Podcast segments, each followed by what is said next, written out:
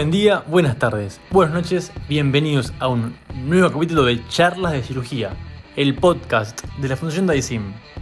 Hoy tenemos a un cirujano que hace mucho quiero entrevistar, es cirujano bariátrico, cirujano percutáneo y además es mi viejo. Se llama Edgardo Serra, es un cirujano argentino y hoy nos va a hablar de un tema con bastante controversia, el plastrón apendicular. Así que Edgardo, bienvenido. Hola Facundo, ¿cómo estás? Eh, gracias a vos por la participación, encantado de, estar aquí con ustedes. Acá el placer es todo nuestro. Edgardo, para comenzar, ¿qué es el plastrón apendicular?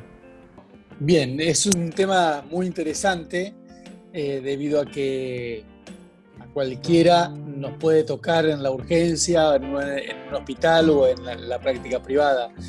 Pero eh, Sí, comencemos por la definición. Un plastrón apendicular es eh, el proceso patológico por el cual en la perforación de una apendicitis aguda se produce una contención del cuerpo por, del cuerpo por medio de las vísceras circundantes y el tejido graso circundantes con el epiplón, el intestino o cualquier otro órgano alrededor del apéndice que bloquea ese proceso inflamatorio y provoca una fibrosis, una contención con paredes no propias, digamos, eh, paredes formadas por los otros órganos que hacen que esa infección no se desparrame por la cavidad abdominal. A eso es lo que le llamamos plastrón, plastrón apendicular. Y vamos a suponer que estamos en la guardia ¿Cómo se presentaría este paciente?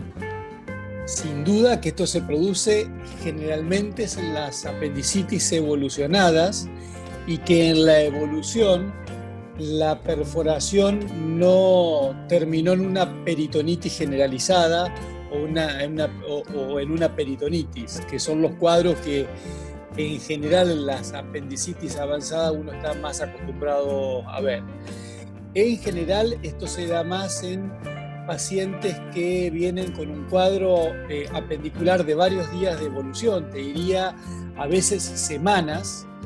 Eh, por lo tanto, es muy importante hacer un buen interrogatorio en estos pacientes porque muchas veces ese cuadro apendicular pasó desapercibido, pasó con un dolor que a veces comenzó en epigastro y se fue eh, a la fosa derecha como una cronología de Murphy típica que pasó hace 5, 6, 7 días, una semana, había veces, eh, y nosotros hemos tenido pacientes que esto ha, pasado un par de meses, eh, en un par de meses atrás, y el paciente continúa cuando se forma un plastrón con una sintomatología muy vaga, una sintomatología abdominal de dolor abdominal localizado a veces en fosa ilíaca derecha, a veces con fiebre, chuchos, escalofríos, con un paciente con una evolución de mal estado general es difícil de diagnosticar si uno no palpa una tumoración en la fosa ilíaca derecha y en general nos ayudamos con imágenes para hacer el diagnóstico diferencial. Pero es importante interrogar muy bien al paciente por esto que le estoy contando, de que la apendicitis comenzó un tiempo atrás y si no podríamos confundirlo con algún otro cuadro y errar también el tratamiento. Y sospechando este diagnóstico, ¿Qué estudios pedís para definirlo? Sin duda es una muy buena pregunta. Como siempre, y vos Facundo estás haciendo la residencia y, eh, terminaste la facultad no hace mucho tiempo y, eh, las, eh, y te han dicho y te han enseñado que la semiología y el examen físico y el interrogatorio es muy importante. Por lo tanto, esto nos orienta y nos orienta un poco hacia lo que tenemos que hacer. Pero en nuestra práctica y el consejo que yo les daría a todos es que el diagnóstico de un plastrón apendicular se tiene que hacer no solamente con la semiología y con eh, el examen físico y el interrogatorio, sino también con ecografía y tomografía computada. Para eso uno tiene que estar acostumbrado a enviar a estos pacientes y en nuestra práctica quirúrgica todos los pacientes con posible diagnóstico de apendicitis aguda se deben hacer una ecografía abdominal, así acostumbramos a la ecografista a ver la fosa ilíaca derecha, ver el apéndice acostumbrarnos nosotros a cuáles son los síntomas directos e indirectos, perdón, los síntomas, sino los eh, signos ecográficos directos e indirectos de apendicitis. Y además así se acostumbran a ver este tipo de eh, plastrones, este tipo de patologías. Pero a la pregunta que me hiciste para ser concreto, una ecografía y una tomografía computada sería lo que en nuestro equipo le pediríamos a este paciente. Y ahora, ya tenemos el diagnóstico de plastrón apendicular. ¿Qué conducta tomamos?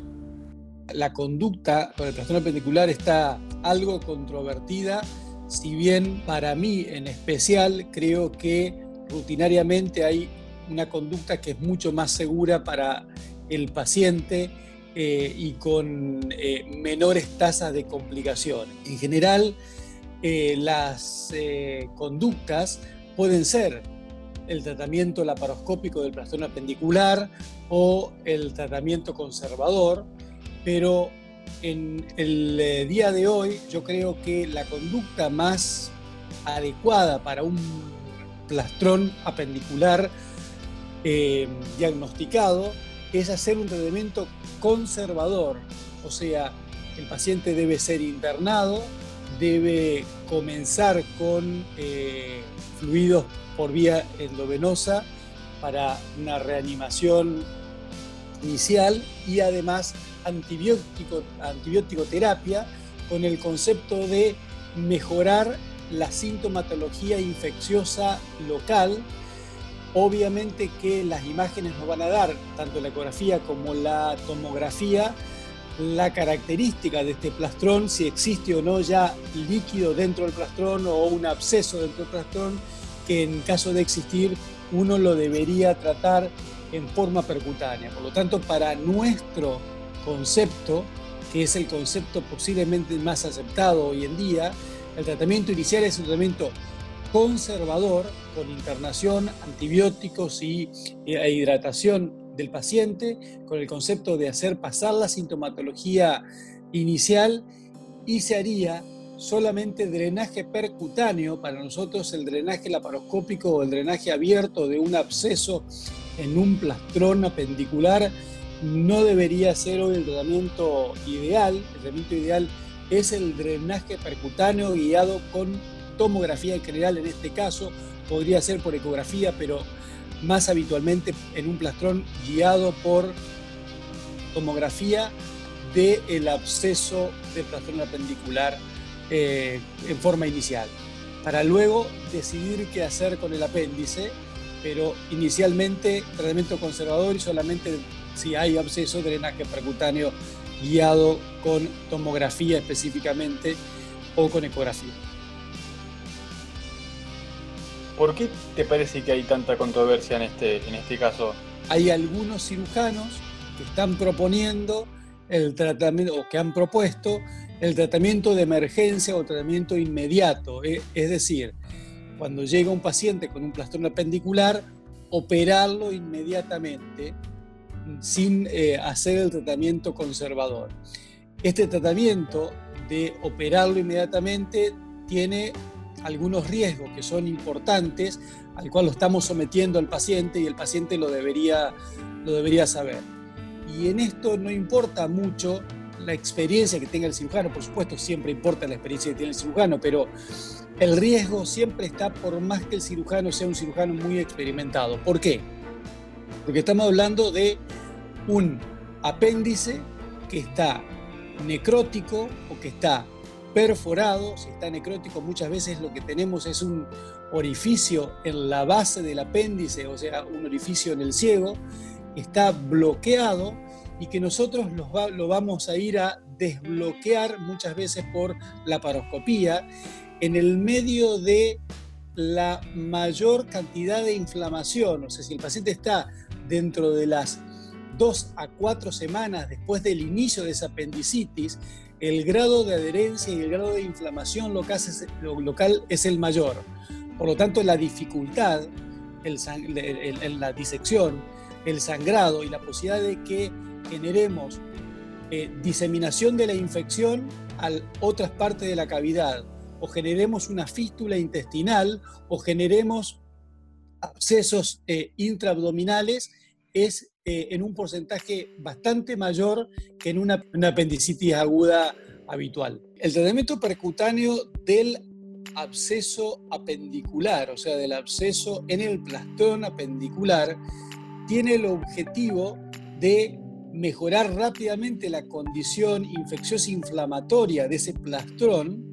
De ninguna manera estamos hablando de que va a curar la, apendicitis, estamos hablando de que va a mejorar rápidamente la condición local para mejorar también la condición general del paciente y eso haría que una vez que se resuelva la sintomatología nos permita tomar la decisión si hacer una apendicectomía diferida, en la cual también hay controversia, o no hacer nada, o sea, pasar a una expectación en el seguimiento del paciente. Después de expectarlo, ¿en qué momento le hace el alta?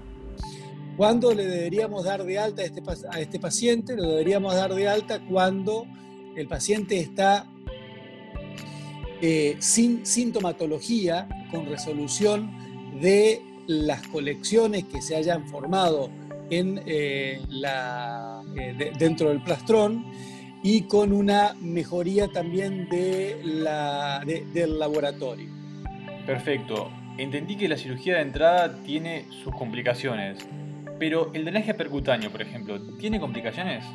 Bien, es una muy buena pregunta, Facundo, porque sin ninguna duda que en los casos en que hay absceso o absedación del el plastrón apendicular, el tratamiento ideal es el drenaje percutáneo. Nosotros creemos que tanto el drenaje abierto como el laparoscópico provocaría al paciente mayor daño y mayores posibilidades de complicaciones como fístulas, abscesos intraabdominales, contaminación del resto de la cavidad, lesión a alguna otra víscera, intentando separar parte del plastrón, entre otras cosas. Por lo tanto, la posibilidad de examinarlo con imágenes y eh, conseguir una vía eh, directa y segura a través de las imágenes, colocando aguja, guía y un drenaje dentro de la colección, guiados por tomografía específicamente, pero también se podría hacer por ecografía, aunque es mucho más seguro en este caso en particular por la presencia de vísceras hacerlo por tomografía es lo indicado y es lo que nosotros hacemos en nuestros pacientes. En general, eh, las incidencias de complicaciones del drenaje percutáneo en un equipo bien entrenado son pocas.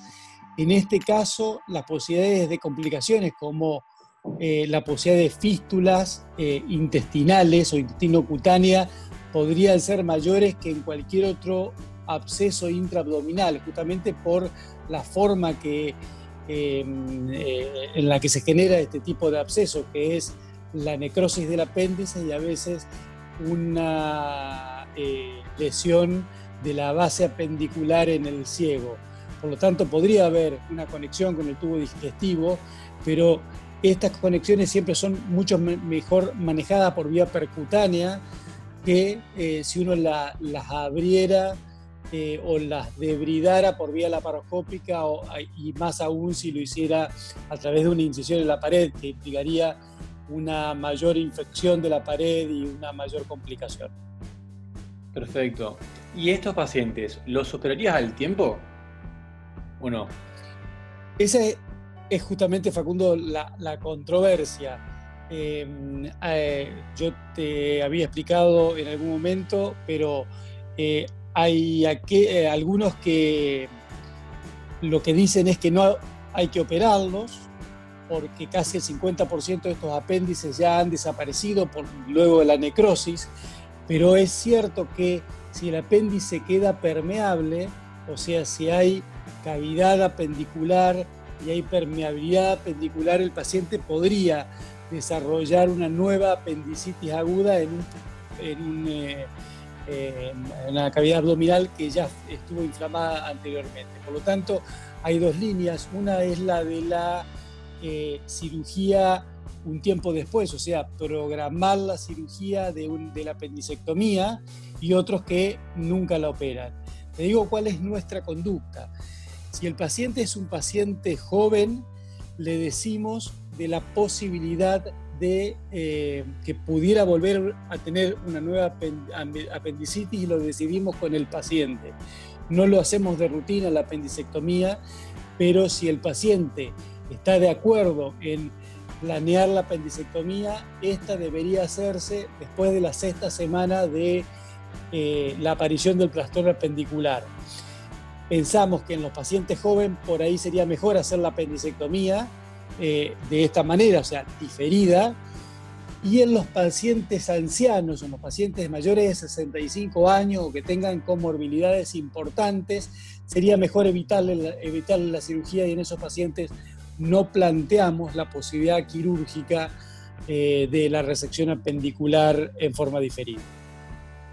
¿Esto es por ser muy comórbidos o porque no plantean Justamente porque, porque, primero, eh, por la expectativa de vida tienen menor tiempo de, la posibilidad de, hacer una apendicectomía y además por la posibilidad de eh, una mayor incidencia de complicaciones por la edad y por las comorbilidades. En cambio, en el paciente joven, esperando esa etapa, las posibilidades de riesgo son bastante bajas y entonces se justifica hacer la, apendicectomía por ese 18 o 20% de posibilidades de que el paciente recaiga en una nueva apendicitis aguda uno lo que podría pensar es que tal vez ese paciente adulto mayor, siendo adulto mayor, sería peor la recaída de la apendicitis en él, ¿no? Pero en realidad es peor todavía la cirugía, conlleva más riesgos. Lo que pasa es que es exactamente en, en, medicina y en cirugía uno pone en la balanza riesgo-beneficio para el paciente y cuando vos tenés casi el 70-75% de la posibilidad de que no vuelva a ser una, una apendicitis aguda, eh, uno lo piensa más de una vez si llevar a estos pacientes, sobre todo cuando hablamos de pacientes con cada vez más edad. Hay, pacientes de 60, 65 años que están en muy buen estado general, pero muchas veces nos ha tocado drenar este tipo de abscesos en, eh, de, abscesos en plastones apendiculares en pacientes de 75, 80, 85 años, con infartos previos, con otros antecedentes como diabetes y demás. Eh, en ese caso, eh, llevarlos a una cirugía eh, no sería tan costo-beneficio, la relación costo-beneficio no sería tan, tan buena.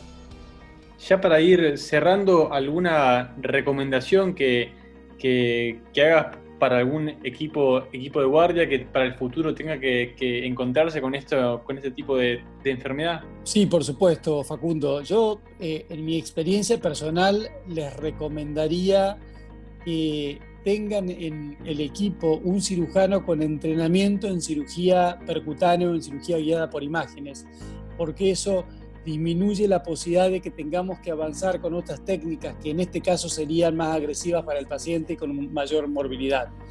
Sin ninguna duda que operar un paciente con un trastorno apendicular por cirugía abierta, por cirugía laparoscópica, en el momento más álgido de la inflamación, no solamente predispone a una mayor lesión para el paciente, sino le hace perder años de vida al equipo quirúrgico por el estrés y por las posibilidades de complicaciones. Por lo tanto, eh, sin ninguna duda les diría que el entrenamiento en las imágenes y el entrenamiento en los procedimientos guiados por imágenes es algo fundamental dentro del equipo que no todos lo tienen que hacer, pero sí les recomendaría que alguien del equipo los adquiriera. Así cerramos un nuevo capítulo de Charlas de Cirugía, el podcast de la Fundación Daisim. Muchas gracias a todos, principalmente a Edgardo Serra, mi viejo, por estar acá y escucharnos. Nos vemos la próxima semana con más charlas de cirugía, el podcast de la Fundación DAISIM. No se olviden del Instagram YouLearning, así pueden ver más de todo esto que tanto nos gusta hacer.